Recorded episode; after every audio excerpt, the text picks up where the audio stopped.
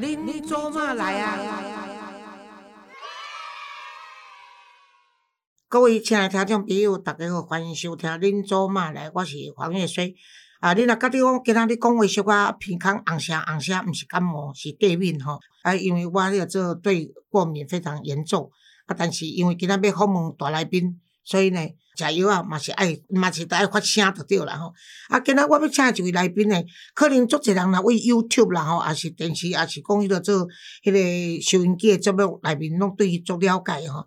伊就是即摆伫 News 九八财经一路发当主持人，Live Today 才知道的主持人，也是网络节目财经木 House 的主持人，还有 YouTube 阮木华频道吼。啊，这就是咱今日要邀请阮木华阮老师，诶，木华好。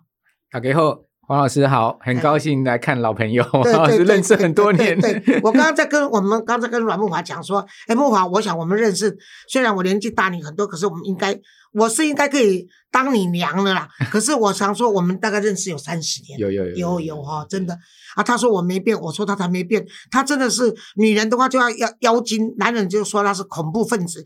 一共一定要六十岁看起来，我一共好。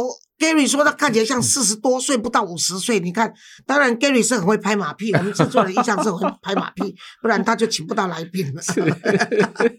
不，而且你知道吗？你现在这个你做的这个 Pockets 的节目里面，哎，Gary 那个阮老师是排行在一百名以内耶，拜托，我们是两百名以内，你看我们多丢脸。表示他听的人超过一百万人了，太恐怖了。大家还是对财经比较有兴趣是是是，财经因为 Podcast 算是一个大项嘛，哦，蛮多人在上面做财经的，竞争也很激烈。阿我的节目是把我的广播节目给它放上去，然后也会放一些新的内容上去。因为我财经节目做很久了，对对，大概做十几年了。啊，其实阮博，你我记得说你是那个新闻系毕业的，对对，我真的。你后对啊，你后来为什么会去跑财经呢？哦。呃，人生嘛，就因缘际会。哦，其实当年就是一一路做记者。好，那做记者，突然有一天呢，我的长官就跟我讲说，有一个电视节目，你要不要去？其实。那在那个节目也碰过黄老师好几次啊，就是呃那个新闻哇哇哇，对。哦，那时候新闻哇哇主持人，我刚跟黄老师在谈，那时候还是那个陈立红跟吴淡如，吴淡如，后来才是虞美人，对，后来郑红怡，对对对，那立红都已经走了嘛，对啊对对对，所以那那个真的已经是二十年前，大概差不多，我还记得第一次录影是在华视，对对对，哦那个好大的一个棚哦，那空间好大，进去之后都不知道要讲什么，看摄影机都会害怕紧张 哦啊，我是在还没有你还没有上。娃娃！我就认识你了，对，所以那时候是很早，那时候你还是记者身份，对，那时候记者，我记得是跑黄老师的新闻吧，对对对对对对。那时候其实我因为我当记者十多年了，对，哦，然后后来就有这个机会上电视，对，上了一次之后，哎，觉得说应该不会有人再找我第二次，哎，就没有想到隔两天有人找，对对，隔几天越来越多节目来，因为那时候正好兴起了一股台湾的谈话性节目的风潮。话虽然是这么说，可是你也要有观众缘，是。像我长得丑，可是我可爱，你懂吗？那我 没有黄老师，你是有料了，所以人家就会找你。这边有有人在介绍你，跟我说要问你，他说黄老师，请你一定要问阮木华阮老师，他发展出有系统的人生哲学是什么？好，那你今天讲一下吧。我觉得有系统人生哲学，第一个我觉得很重要，就是做中学，而且是不断的学习跟成长。所谓做中学，就是说呢，我们往往看到一本书上面的知识，哈，如果你不去实践它，不去练习它，其实呢，永远都是在书上。就是说，它只是一个呃，可能系统化的知识，就像电影看过就算了。对，那你没有办法内化嘛？那我们内化的话，一定要经过 practice 啊，就一定要练习，然后去做。那其实，在财经领域上也是这样。财经领域上，我们可以看到很多的这个财经的理论，哈，或者是说呢，各种的经济的指标。但是如果说对学派，或者说你如果今天不实际在这个财经领域上去参与，然后真正有投资的话。哦，输输过钱，赔过钱，然后也赢过钱，从教训中学到经验，对，从经验中成长，对对，真的就是一个所谓做中学内化的过程。那这个，我觉得这个内化过程，其实是我呃这十几二十年来哈，从媒体到主持人啊，我一连串我觉得很重要的第一个事情，就是你不断的要内化自己。你能不能举个举一两个实例？举两个实例，比如说我其实并不是这个财经数科。出班的哈，我其实是呃学大众传播的哈，那我大学是读世新，然后后来我去读了这个正大的新闻研究所的在职专班，哎，那人家说你怎么会去懂财经？好，财经这件事情，其实我一开始接触的是门外汉。哦，但是呢，因为媒体要跑新闻的关系，要跑经济部，要跑央行，要跑呃这个国发会哈，哦，这经以前叫经建会，现在叫国发，不能老是问一些低能的问题。对呀，那什么叫做 M one M two？对对对，什么什么叫做三大货币总计数？什么叫做这个呃重贴现率？真的完全不懂。债券的值利率是什么？人家跟你讲这些专有名词的时候，你听都听不啊，不飒飒。所以说呢，呃，就要去从零开始到有。所以说。从媒体当时跑记者，我们不能只能写稿照抄嘛，哦，就自己去上课，自己去学习。所以我的所有财经跟金融领域的知识，全部都是自修的，哦，全部都是后来再去学习、再去上课，然后包括自己钻研的。对，很多人都是纸上谈兵，所以你是鼓励大家，就说，对，应该应该要真的是自己去去领会了。对，因为我觉得媒体人是有一个这样的状况，就我们以前跑新闻，我们也会有一个状况，就是。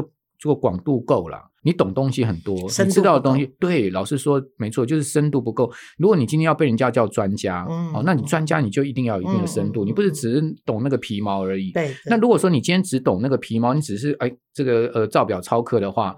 那其实你很多东西是没有内化，是没有做中学，所以你不断的要勒要自己，把自己的程度拉上去，一层层的堆高。我觉得这是我在这二三十年来一个很重要的人生哲学。一直我这提醒我自己，就是说我不懂东西，我就要去了解到绝对透彻，不是说只是了解个片段而已，了解个皮毛而已。好，那这个是呃，今天可以给听众朋友的参考了。可是这里面也说到有系统，嗯，有系统就是让你从。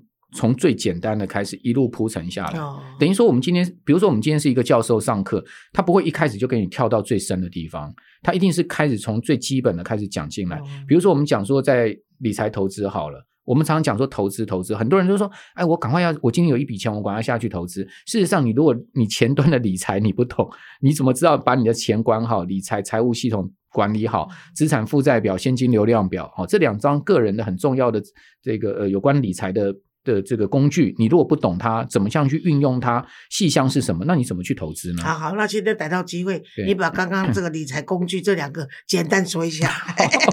哇，上黄老师的 这个节目真的是有挑战哦，跟一般的主持人不一样。所以你看，对，所以你看，我刚刚就说我是深度的访问，而且我不让你讲台语，我在你没认凳，所以你就用好好用华语跟大家讲一下。好。那我们一般讲说人生两张报表，就我们一般讲说这个呃财务报表，一般公司来讲四张嘛，哈，就是说我们除了刚刚讲的资产负债表，还有那个现金流量表以外，还有股东权益变动表，还有这个损益表，哈。那但一般我们个人不是开公司，所以我们损益表、股东权益变动报表这些我们都可以不要看。最重要，我觉得在理财上面就是两张报表我也跟很多人讲说，你这两张报表你要会管理它，比如说你现金流量表，你现金流量你不会管。你怎么知道你后面有多少资产负债？所以现金流量又是资产负债的前端呐。好，所以我们讲说要从一开始到越来越深度的东西，你就必须要一连串的系统性的有一个 system 这样下去。那现金流量表是什么？现金流量表就是讲我们的 income 跟 outcome 嘛。嗯，好，我们的英镑跟澳镑，也就是说我们一个人在。呃，这个世界上，我们一定免不了这个 money 的问题。那这个 money 的问题呢，你总有进有出嘛。你有进来叫做 income，你出去叫做 outcome 嘛。所以呢，在管理你的钱进出，这个叫做现金流量。而现金流量它是一个流动的东西，所以我们一般现金流量表，我们不是表彰一天，我们是表彰一段时间。所以我们一般在现金流量表编制的方式上，一定是一段时间。那我们资产负债表一定是一天，就是当时下当下的一个资产负债。当你把现金流量的钱进钱出管理好，你是不是就会产生结余？就是等于说是记账。对。很多年轻人现在不记账，不记账是一个问题。那你当你懂会记账，你最简单的会计哦，你懂了之后呢，你这个钱你就知道说，哎，我结余下来这个钱我怎么去做投资？那钱进到投资，那这就叫资产负债了。哦，所以说我们在资产负债上面就有我们所谓的资产跟负债。那资产呢，我们有所谓的各种不同的资产，这个固定资产啦，哈，或者是说呢，呃，像。股权的投资啦，哈，或者是债权的投资啦，哈，就股股票、债券啊，或者是房地产固定资产。那我们当然有负债，各种负债啊，比如说我们欠银行的钱，短期的、长期的。那一般来讲，我们一年以下我们叫短期负债，长一年以上我们叫做长期负债。那我们怎么去去做负债管理？那怎么样去做资产管理？那资产减负债，我们就产生一个净值。就像一家公司股东权益。是这个正数，就是净值是正数的话，哎，这家公司至少公司是正值。因为为什么今年大家讲说寿险公司哎压力很大？因为他们的净值不断的在减，甚至有些寿险公司它的净值为负，代表什么？代表它资不抵债了嘛？它的净值是所以其实话出来插呃插个播，他们是活该的。他们以为这次疫情可以大赚，所以就让大家保 保那个疫情险，结果钱都损失在那个地方，赔在那个地方。对，但是但是这些产险公司他们也有蛮大苦衷的，就是说他们其实呃也有一些呃政策使命啊，所以说呢导致他们就是说呃在这一次亏损上千亿。那另外，寿险公司也有在海外投资的问题啊。对了，好，所以是一连串。现在寿险海外投资最大的影响，好像听说是富邦，是不是？呃，国泰也很大。你像，比如我们讲说国泰好了，国泰的净值哈，国泰金控我不是讲国泰寿险，国泰金控的净值到今年的前三季。居然跌到了剩下八千多亿新台币，那真的是太……但是九月，老师九月它一个月就减少五千多亿的净值，很惊人。所以你可以看到台湾这个寿险，这个所有十五家寿险公司的净值哈，今年以来已经减了快两兆。所以表示说，股票不要买这方面就是了。嗯，股票是这样子，我觉得金融股基本上现在已经到了一个相对。股价来看是一个低价位，跟以前比嘛，哈，比如说我们讲国泰股价都跌到四字头了嘛，哦，甚至这一波还有跌破四十块嘛，那富邦都跌破五十嘛，跌到跌跌到四字头，它跟去年的高点比起来真的是差很多。但是就是说，他们是不是所有的利空都出尽了？现在还不知道。那我觉得要买金融股的人可以慢慢的啦。哦，就是说你可以，你就要你现在要成股，要成金融股，你不要那么急，说啊，我一笔钱就马上跳下去，可能我可能少少买，少少买。对你把时间拖长，拖长到未来一年，我觉得明年从现在开始到明年这个时候啊，这一年其实有很多的变数会慢慢厘清，全世界经济的问题、金融的问题，慢慢厘清厘清之后。其实就是蛮好的投投资的一个一段时间。反正呢，我就是刚刚啊，为什么插播你知道吗？因为我真的很惭愧。阮木华说的，我连基本的记账都没有这个习惯啊。啊，然后呢，就是哎呀，寅吃卯粮，你知道吗？搞搞公益就是这样子。所以你刚刚说的那些，我是让听众朋友去分享的。OK OK。那内行人一听就知道，哎呀，你这个专家讲的有道理。那不懂的也赶快。学习就是了。是是是。那我今天还是要来问你比较我想问的问题。OK，好的，老师。所以你刚刚就很惨，被我问的 这么惨，没有几乎没有拿什么我的车马费，居然居然还要被问成这个样子。千万别这么说。我在想说，像这种元宇宙这种比较虚拟世界的产业，在这一次经过这个俄乌战争啊，整个世界的这个通膨，然后中美的这个关系这样子情况下。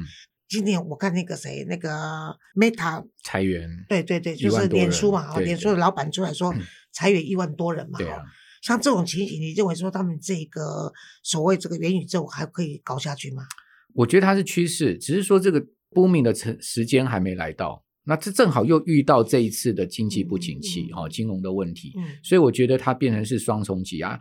它趋势是是对的，我觉得 AR VR 的趋势是未来人类科技发展，包括我们生活呃朝向的方式。但只是说一个东西要真正成熟，它要时间。比如说电动车，你看推了多少年了？那在台湾电动车渗透率还是很低啊。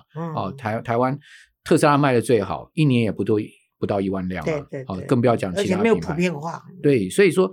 电动车大家都知道它是趋势，只是说呢，真正要到所谓的所有的汽柴油车全部变成电动车，它需要时间，它需要更多的力量来推动，跟或者更多的环境因素。那我觉得元宇宙也是这样子，所以你可以看到今年 Meta 的股价哈，因为脸书以前叫 Facebook 嘛，哈，为了进入到元宇宙，对，哦，然后呢，他的老板 CEO 创办人祖克伯他。特别把公司的名字都改成 Meta，就改成元宇宙。对，哦，结果呢，改成 Meta 之后，股价还是一路跌。对，结果今年 Meta 的股价是在美国所有科技股里面跌，跌了七十趴。对啊，好多人是真的是破产。对，跌了七十八。去年有一档美股哈大涨，叫 Roblox。哦，Roblox 它其实是一个呃元宇宙概念的，等于说是线上的游戏跟社交媒体，就等于美国小学生非常喜欢，美国的年轻人很喜欢，他就在上面。可以创造自己的游戏的之外呢，它也可以去做呃交友互动啊这样子的一个呃等于说社群的性质了哈。它既有社群功能，它又有所谓游戏设计的功能，又有在上面玩游戏。你可以在上面设计自己的游戏给别人玩。嗯，哦，这个这个家公司叫做 Roblox，这个 Roblox 去年前年股价大涨啊，那最近它公布出来的财报很差，啊因为公司没赚钱了，亏损。财报公布出来，股价跌二十趴。好，所以这就告诉我们什么？告诉我们，其实元宇宙它其实是一个 concept。它真的要到实践，所有人都可以开始去戴头盔，哦，进入到这个世界，然后去跟人家用头盔互动，或者说呢，呃，实际的去运用它，有一段时间了。对，但是概念的东西到真正实践是真的是不是想象中那么快？但是它是不是一个趋势？是，比如说我举个例子，我我我前一阵子去参加那个 Computex，就是台北国际电脑展，那是台湾一年一度很大的一个这个资讯科技展览。那里面有一家厂商，他就是做那个元宇宙的这个所谓的眼镜啊。那他的眼镜呢，基本上还是比较重啊。他说一般来讲，说你要带着它，在一般人说做一些自己的休闲娱乐的话，就是其实比较没有那么方便。但是它的它真正现在目前运用在哪里？在工厂里面哦，在工厂它可以怎么做？因为比如说今天黄老师你开一个这个工厂，你你有新进员工嘛？那你新进员工是不是要圈你？那你圈领他们是不是要找老老员工来这个有技术的来训练？他不用，他只要戴眼镜，戴着这个眼镜你就知道说你这个零件要插哪里插哪里哦，他就完全用这个眼镜来虚拟，好，就是让。这个新进的员工可以去做正确的操作，嗯，所以这就是真实的运用。这个搞不好有时候比人教还有效率。对，而且它不会出错，因为它每个地方它都非常清楚。所以我觉得元宇宙它现在目前的比较成熟的运用，其实是在工业上，在在这个所谓的制造业上面，它真的是可以呃有不错的一个运用策略这个系统。但是你说要真的进入到生活对层面的各种竞争，应该还有很长的距离。那你说？真正它的大商机不在于只只在一个 sector 嘛，它必须要在整个广泛的这个消费市场，所以我觉得还有一段时间呢。对，那相对的就是把虚拟货币这些呢，像这个你说现在我们以前这个什么比特币啊，对啊，现在虚拟世界的以太币啊，什么这些，我看大概都死一片了吧？死一片。今年比特币跌势非常重，本来一直撑在两万块美金，哈，一块比特币对两万块 Bitcoin，最近跌到一万六。哦，从两万一下崩下来，就是说最近有一个大事件，就是币安哈，这个全世界数一数二大的这个比特币交易所，跟另外一家很大的交易所叫 FTX，本来币安要去并 FTX，结果呢，后来又出了这个诟病上的问题，哇，这一下这个冲击哦，就使得比特币崩跌，所以代表说比特币的这个价格还不稳定啊。那比特币最高六万多块，一路跌到现在是啊，那但是如果比特币都这样子的话，那以太币这些对当然对虚拟世界的这些更惨了。就整个数字货币哈。包括我们之前讲的 NFT，哈，去年很夯，很多人可能也找老师说，哎，老师你不要发个 NFT 啊？对啊，对对对，有人来找我。对，又所谓的同值同值代币，有所谓一值代币。还有人跟我说，老师，你这个林州骂来的那个形象就可以到 NFT 去了。对，去年大家都在封 NFT，但是现在有没有人在讲 NFT？没有了，没有，越来越少了，对不对？就代表什么？代表就是它可能只是一个浪，哦，这个浪打出来。会不会呃没有水花？不会，它有水花，只是说这个浪可不可以持续的推进？快要沉沉下去都有可能。对，它不会持续推进，它只是一个水花。只不过我觉得凡走过必下必留下痕迹啦。就是说，既然这些东西会被 create 出来，就代表市场是有这个方向跟趋势，我们也不能漠视它。对对。好，我觉得某种情况之下，某个时机点之下，某个 timing 之下，他们又会再起。哦，其实我觉得阮木华你很好的，就是你今天让各位 从你的这谈话里面可以发现说。也许现在你要去投资这些，并不是时机。对，可是你给大家一个方向，说其实这是未来的趋势。对，你可以观察它，你可以持续 keep 那个抗胜这些事情，但是你要不要下去那是另外一回事。但是我觉得我们投资是这样子，投资其实观察很重要。像我个人在投资上，我就是所有事情我都不排斥。因为像，可有人说你是很保守的，是很保守，但是我不排斥的原因是什么？因为我觉得像比特币啊、虚拟货币，他们是正反面都都有人看法。有人说它根本就是个骗局，比如说巴菲特就认为那个东西都根本就是一个鬼扯，是骗局。但是有些人就很崇拜他们，所以我觉得既然有人崇拜他们，但是也有人批评他们，就代表它有它存在的价值。它的价值就在于正反面的一个看法。那基本上我都不会去排斥正反面看法。我觉得。不要因为有人对他有负面看法，你就去排斥他。事实上，也也许不是这样子。我们我们去了解。用人的话，你就在走，你就在指周玉蔻。嗯，我不敢讲。周姐，我讲的。周姐是我们媒体界的前辈，我不敢去批评她哦。基本上，我觉得 你看软木啊，吓成那个样子，我我保护你，不用担心。对，其实其实我觉得，你看，对于你就讲不下去了。对于投资，讲不下去。对投资财经，我其实都是保持，就是呃，持续观察。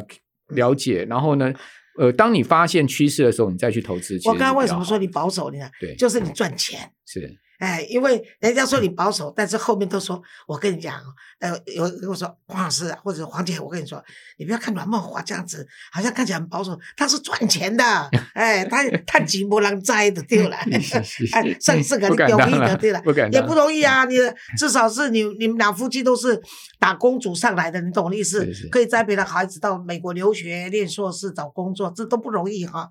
那我还问你一个，就是说，从目前的政治局势。看来，对，你认为人民币有可能取代美金吗？我觉得在一段时间内不可能了。嗯，哦，因为毕竟美元还是全世界最主要的，在在被保持跟交易的。因为最近你可以看到说，习近平要去访问中东嘛，对，然后他打算用人民币买这个石油。而且中美的关系越来越坏，那么它主要的目的就是因为它中国的市场这么大嘛，它就是中国最大的工厂不在，但它中国市场还是在嘛，所以他觉得说我为什么比你的美国大这么多，人口又多这么多，市场也不少于你，为什么我要用美金让你控制？所以他人民币想取代美金，所以你认为在最近几年内是不可能的？肯定也不要讲几年，一段某个一段比较长的时间，我觉得。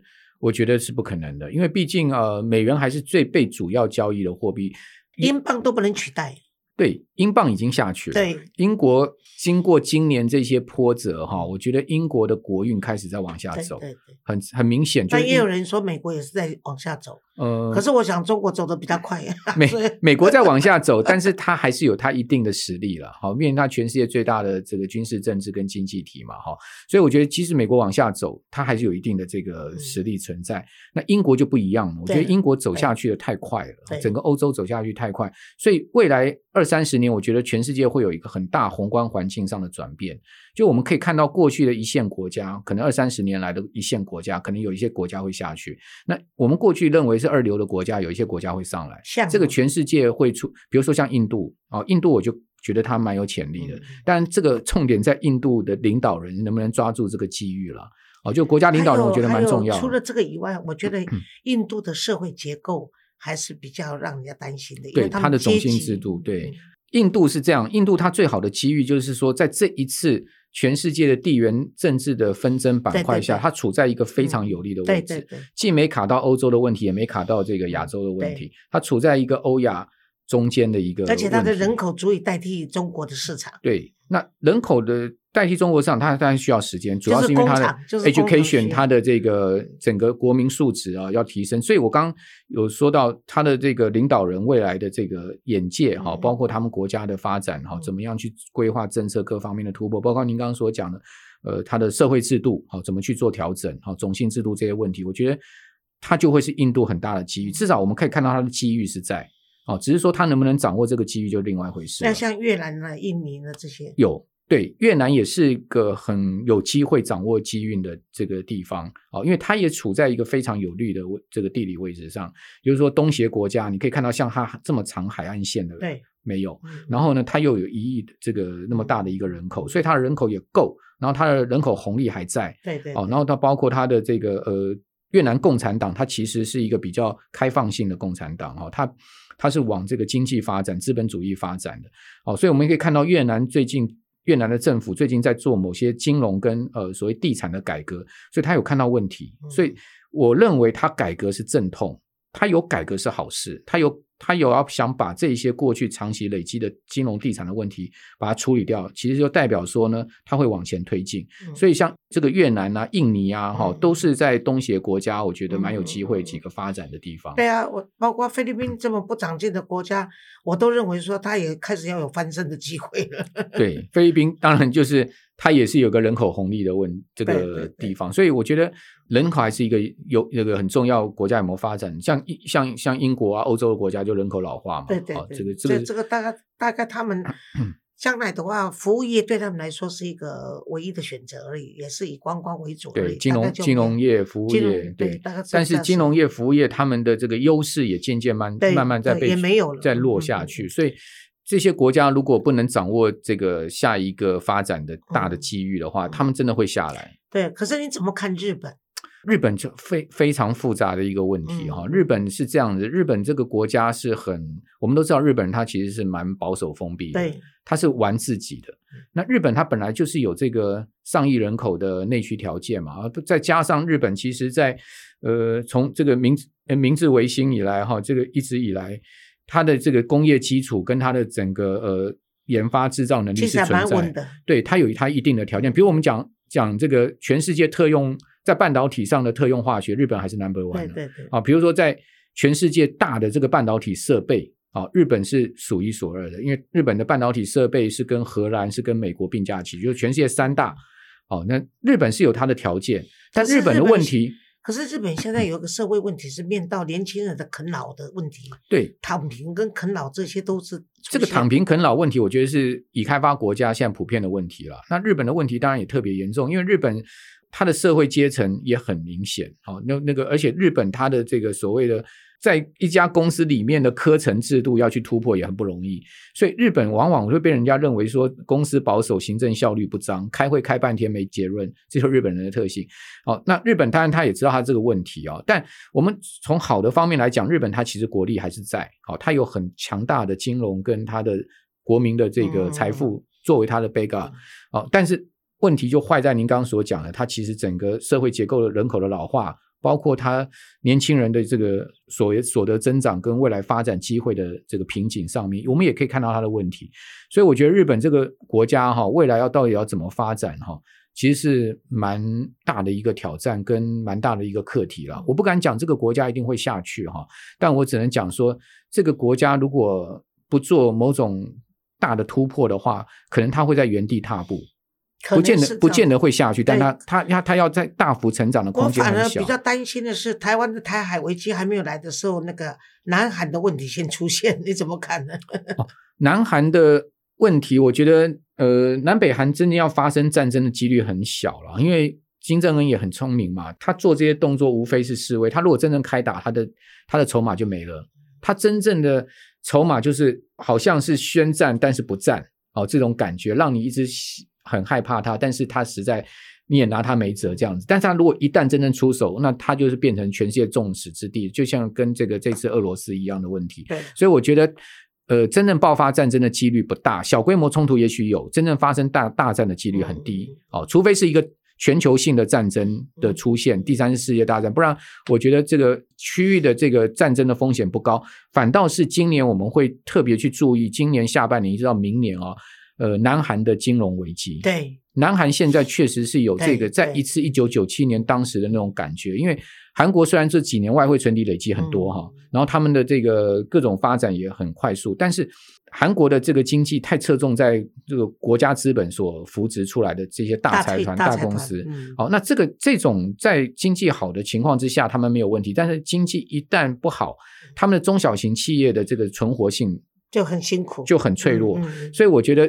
你会发现，最近韩国政府已经开始出来救市了，好，因为他们的地产价格在跌，然后他们的营建公司、地产公司在出问题，那这些问题都是前兆了，好，也就是说，他们可能会后面有一个金融风暴的前兆。今年韩元贬二十趴嘛，你会发现韩国利率升到跟美国差不多的水准，但是没有人阻止韩元的贬值，通货膨胀也非常的高。那这个问题，我觉得会一直困扰韩国，可能到明年。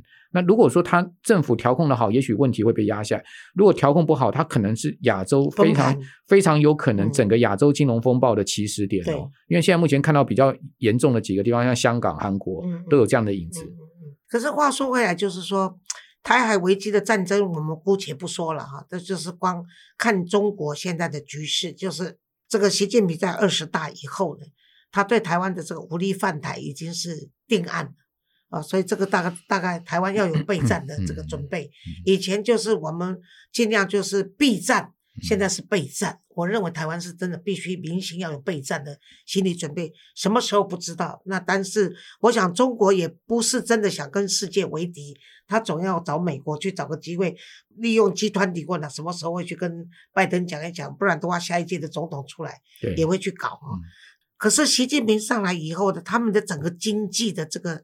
大指标跟这个政策的转变是令人担心的，因为他们已经就是认为说马云啊，怎么这些人，我纵容你们，就像胡锦涛他们这些市场派认为说，应该开始可以有自由的这个发展，经济可以自由发展一点。可是，如果站在共产党习近平的口中，哎的的心目中，他会认为说，他上任上一届上任到现在，他看到说我让你们自由发展的结果是，马云几个人财产都可以比整个国家大了，我怎么可以让你们有这个机会再下去？所以他现在就走回共产制度，他就开了很多食堂嘛。嗯嗯。然后再来就是说，他已经像最近的新闻，就是只要你财产超过一千万那个人民币的，就开始查你有没有漏税。嗯嗯。然后他先把这个所谓市场派的已经全部抓的抓的抓的补的补的差不多了。然后他一方面用这个武统来这个威胁国内的人民，然后又把这些异己拿掉。可是他走回老路，就等于收缩。然后要变成国企，嗯，那这样你看中国未来的发展，经济发展会怎么样？好，其实有两个大事件是造成这样转折的关键，就是在二十大之前哦，就是过去两三年很大的事件，一个就是那个蚂蚁本来要上市，后来取消上市这件事情啊，另外一个就是滴滴出行啊，呃，到这个美国去上市哦，然后现在要现在取消上市，要回到香港，这两件事情其实我觉得是关键，其中。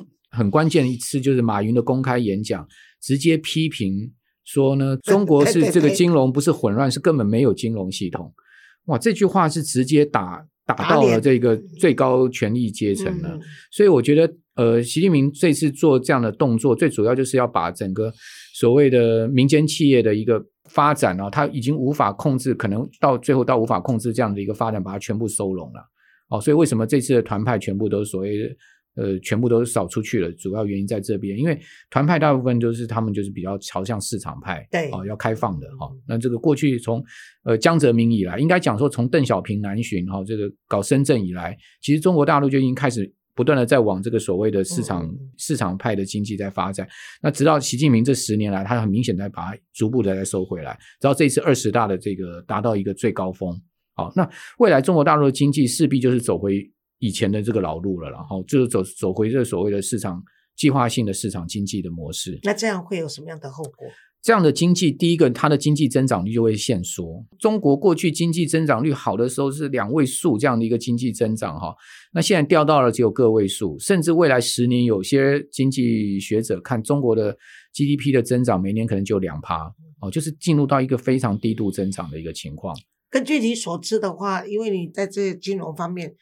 啊，已经这么熟悉的话，那你应该知道，尤其你又是记者出身，你应该发现有一些台商的问题。他们现在是听说很多人是能回得来，钱不一定拿得回来，有这种情况吗？这种情况是普遍听说的。哦，因因为呃，中国现在目前的外汇管制非常严格。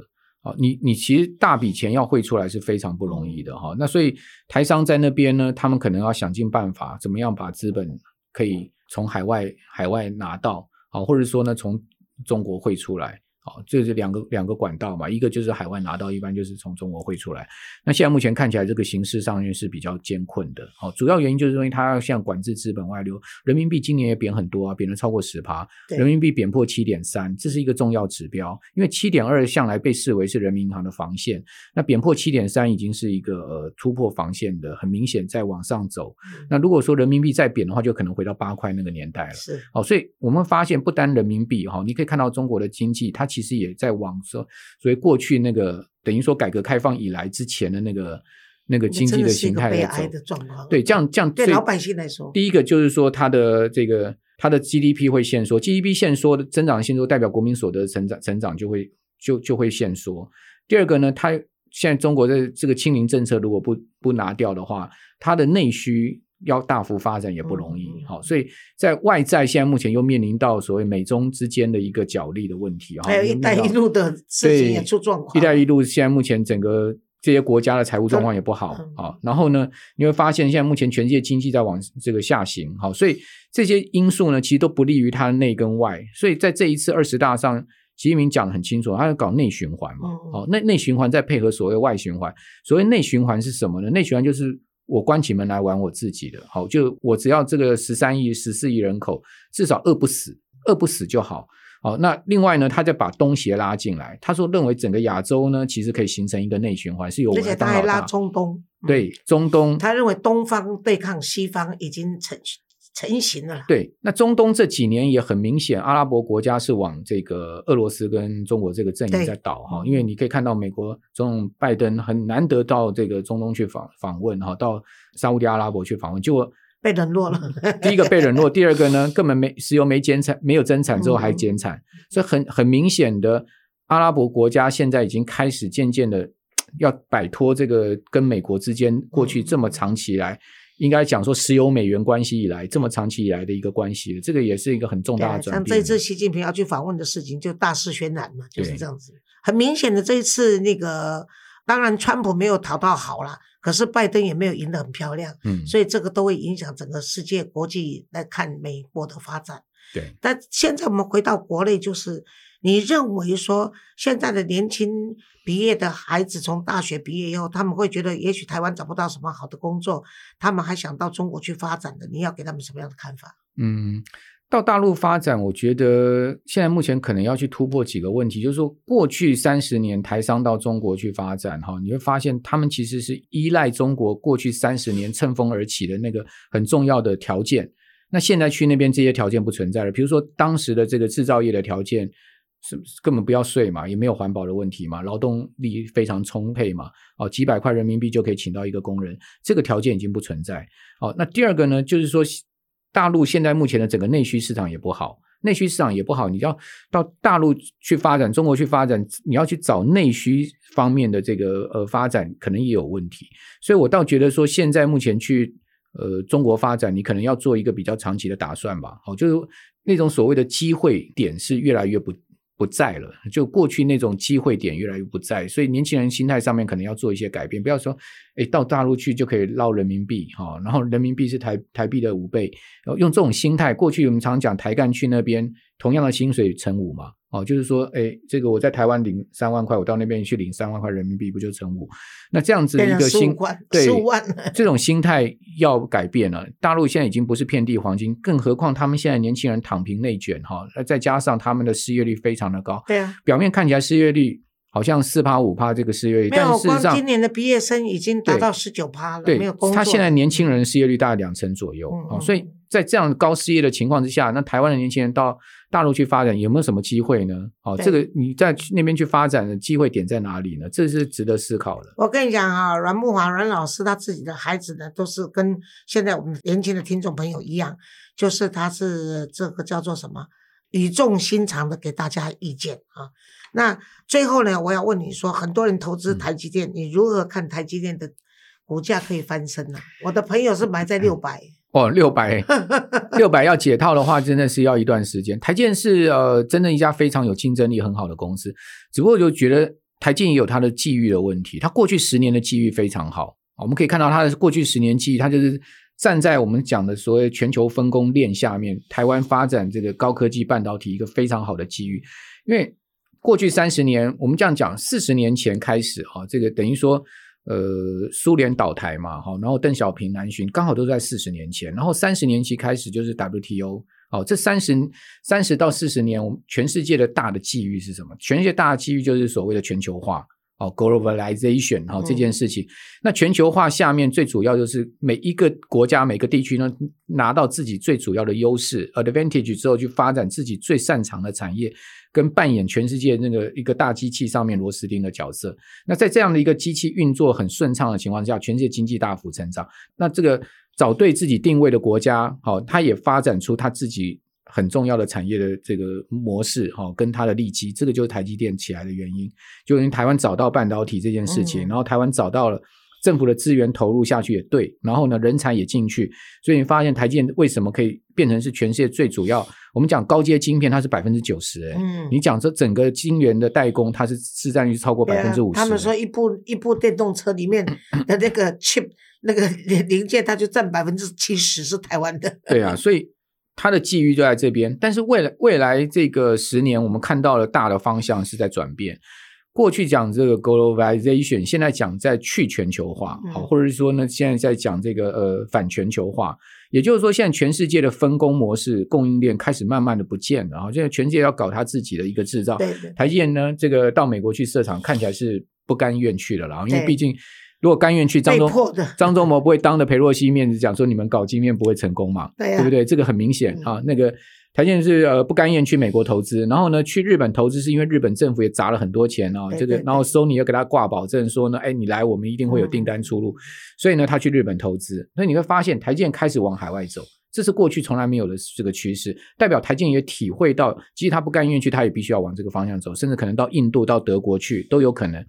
那既然是这样子的一个发展的话，我觉得台积电未来可能就是说，呃，会变成是一个比较零散的一个生产模式，或者说全世界不同地区的生产模式，这个对它的营运管理跟成本的管理上面绝对是一个大挑战。因为嗯黄老师您您很清楚嘛，假设说你的公司分散在全世界你怎么去管理它？在人员的管理上面，在这个呃成本的管理上，一定有很大的挑战。所以台积电必须要越过这个坎。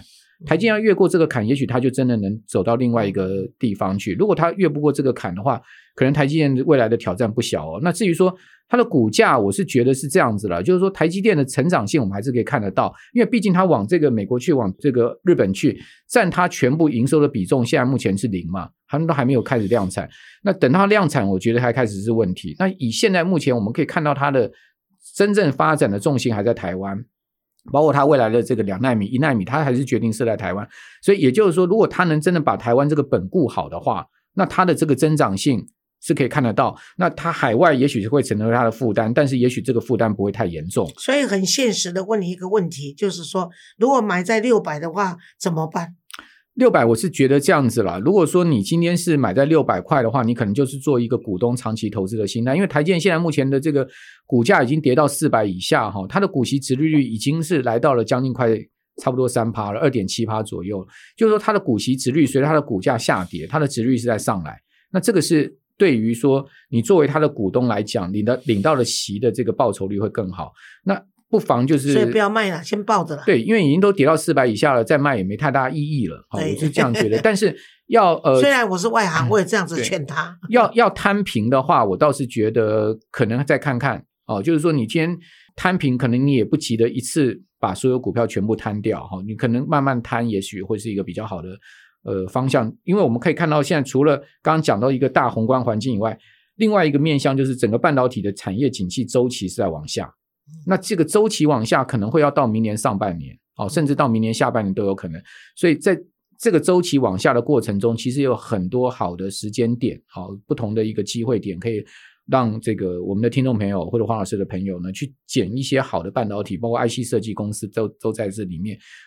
我觉得啦，哈，未来半年到一年其实是一个非常好的投资的黄金布局时间点，哦，但是呢，有一个非常重要的原则就是慢慢来，不要急，好，因为你越急的话，假定弄胖袜嘛，好，你会你有可能会把你的钱放在不对的点上，可能那个对的点离现在你放这个钱的点已经差距不远了，但是你就差那最后一麦，你可能就走不下去了，嗯这个往往就是一个很可惜的事情了。非常好，我们今天非常感谢能够请到这个财经专家呢阮木华，能够亲自到我们的林州嘛来 Parkes 跟大家聊了这么多啊、也是我们访问的时间很最久的一位 来宾，原因是很难请，所以呢一次呢要把它挖饱。不能掏空，但至少能挖到我们想听的。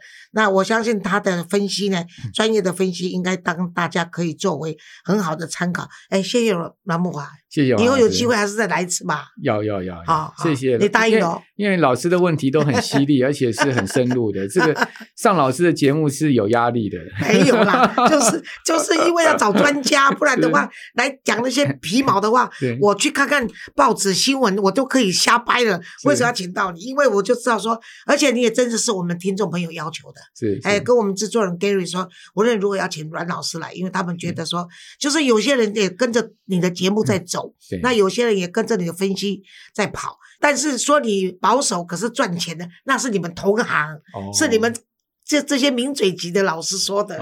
他说你唔好看阮木华咧点点食三碗公，伊偌好嘢，你讲哦没啦，看迄个去去去皮啊就知啊。好，谢谢阮木华，再次谢谢阮老师，好，拜拜，。拜拜。